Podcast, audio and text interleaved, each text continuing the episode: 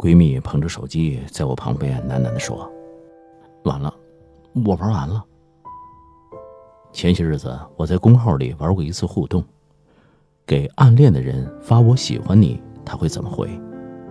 闺蜜在我的怂恿下也玩起了这个游戏，当然她是群发，也包括了那个男孩子。我闺蜜是我的发小，穿一条裤子长大，什么小心思都瞒不过我的那种。曾经的他是一个非常不屑于谈恋爱的人，在他的世界里，没有什么比专注于自己的享受更重要。于是他常常对路边形影不离的情侣嗤之以鼻，甚至觉得接纳和自己完全不同的另一个人简直是不可理喻的事情。他的这种态度我很能理解，这很正常。可就是这样的姑娘，也遇到了自己生命中的那道劫。她说。你知道吗？这种感觉就像是看一眼就知道自己完蛋了。我现在眼睛里看他，全都是粉红色的泡泡炸裂开来。闺蜜说的这种感觉，我很能理解，也很赞同。有时候心动就是那一瞬间，沦落到无法自拔也是。再多的审美标准，再多的苛刻条件，心动的瞬间都会化为满世界的粉红泡沫。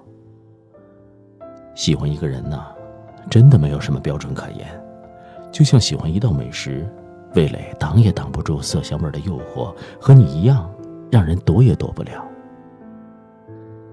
如果你有那么一天，在学校的走廊、路边的街角、餐厅的拼桌，甚至是电视屏幕上遇到这么一个让你心动的人，请你一定要记住这种感觉，然后珍藏那一刻，因为心动，往往。就那么一瞬间，谁能知道自己有一天也会沦陷呢？有段时间很迷粤语歌，哼哼唧唧的带着旋律跑调，然而我竟一句粤语歌词都没记住，大概能记住的也就是那句一度被传唱的《黑凤梨》了。你们也知道，《黑凤梨》直译过来就是喜欢你，喜欢你就是喜欢你啊。哼起这句歌词时，能想到的人，就像忍不住哼起的旋律一样，属于本能。爱的方式有很多种，挑逗、占有、争吵、取暖。从一开始，我就选择了围观。而很多次挣扎了很多次的我，还是没有忍住发消息给你，因为就算是围观，那也是想知道你的近况，想看看你，更想和你唠嗑。因为你的眼神已经使我心里着迷，满满当当的住进我的心里。是啊，你能从眼神中明白一个人有多爱你，从饭菜的味道里能够吃出一个人对你的所有情愫。爱你里面装的全是你的温柔。俗话说，抓住一个人的心，就要先抓住他的胃。食色性也。爱一个人，就像和你吃很多很多顿饭，就像一个孩子表达喜爱，是想把自己最喜欢的东西通通的塞到对方手里。我喜欢美食，就想每一顿饭都和你一起吃，当然，吃你更美味。记得问过小哥，你知道周冬雨和金城武即将上映的电影是什么吗？喜欢你。我也喜欢你。看，名字都叫的这么直白，却很得我心，因为很难得，小哥满足了我玩游戏的玩心。这种感觉就像看《喜欢你》这部电影一样，有种小孩子得到最喜欢的糖果一样，整个空气里都是甜蜜的味道。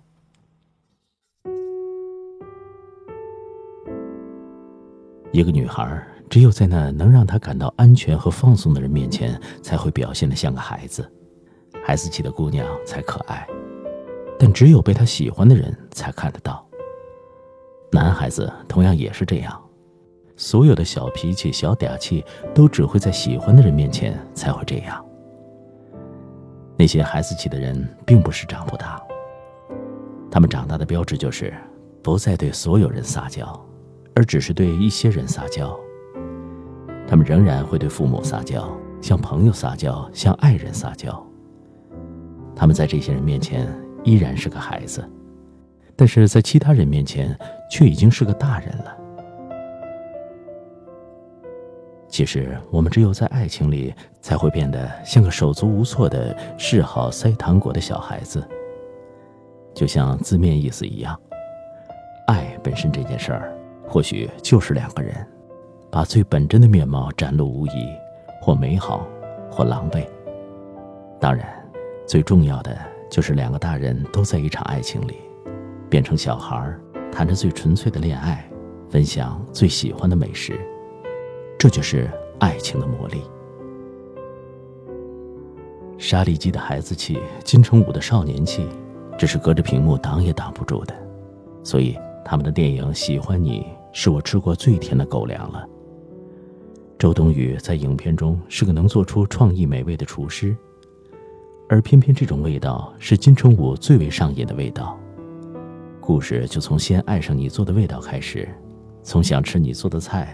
到想吃你这个人，整个故事看起来就是目前为止我吃过最甜的狗粮了。傲娇毒舌霸道总裁金城武，古灵精怪蠢萌糊涂的周冬雨，八竿子打不到一块去的两个人，偏偏在美食里碰出了爱的味道，真是说不出来的和谐。他们两个人的恋爱，与其说是傻白甜的玛丽苏虐狗桥段。倒不如说是相互救赎、相互取暖的暖心故事。金城武演的这个龟毛角色极度刻薄而且挑剔，却让人讨厌不起来。也许是因为金城武不管外表多么大叔，骨子里却有一种少年气的原因。陈绮贞的这首《我喜欢上你时的内心活动》的电影插曲，简直就是我的心声。爱情有种失控感。就像金城武煮一碗泡面，精确的计算时间，也没办法控制自己的心跳。不按常理出牌，奇诡却很好吃的美味，才是真正的少女心。不腻歪，也不烦人。喜欢你这部电影可以说是今年最好吃的电影了。如果可以，和那个看起来很好吃的人一起去看这部看起来很好吃的电影，记得对他说这句话。你看起来很好吃啊。